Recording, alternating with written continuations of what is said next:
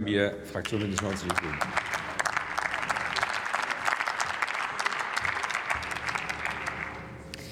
Sehr geehrter Herr Präsident, liebe Kolleginnen, sehr geehrte Damen und Herren! Kaum ein Jahr hat uns so sehr vor Augen geführt, wie wichtig der Internationale Frauentag immer noch ist. Weltweit müssen Frauen befürchten, dass ihre Rechte immer weiter eingeschränkt werden. Es ist so weit, dass Frauen nicht mehr auf die Straße gehen, um für mehr Rechte zu kämpfen, um echte Gleichberechtigung zu erlangen. Nein, sie kämpfen um das Elementarste überhaupt, ihre Grund- und Menschenrechte. Und dafür müssen sie auch noch drakonische Strafen befürchten und ihr Leben aufs Spiel setzen, sei es im Iran oder in Afghanistan.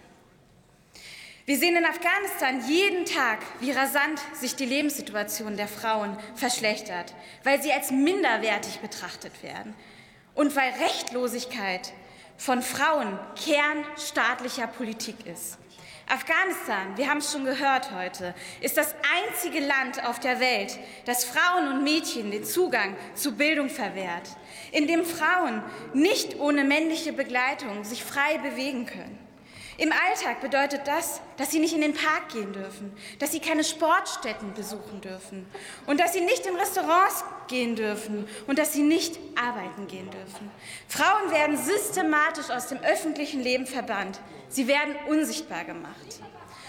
Wir können nicht sagen, welches frauenfeindliche Dekret die Taliban als nächstes erlassen. Jeden Tag machen die Taliban menschenfeindliche Politik auf Kosten der eigenen Bevölkerung. Und den höchsten Preis zahlen Frauen, Mädchen und weitere marginalisierte Gruppen. Nicht selten zahlen sie den Preis mit ihrem Leben. Die Taliban sollen wissen, wir schauen zu. Wir tolerieren die Missachtung von Frauenrechten nicht. Wir stehen an der Seite von den afghanischen Frauen.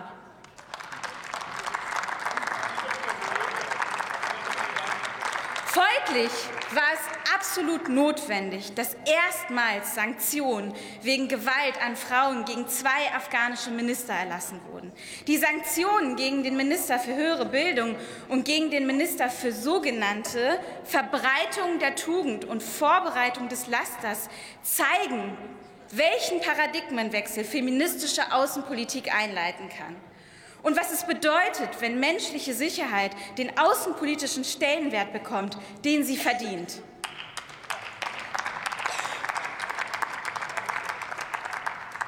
Wir werden Afghanistan nicht vergessen. Diesen, dieser Satz darf keine hohle Phrase werden. Diesen, dieses Versprechen müssen wir halten, aus Verantwortung, aus Glaubwürdigkeit aus Solidarität und weil wir, weil wir es den afghanischen Frauen und Mädchen schuldig sind. Vielen Dank. Vielen Dank, Frau Kollegin Gambier. Nächste Rednerin ist die Kollegin Johanna Kutan.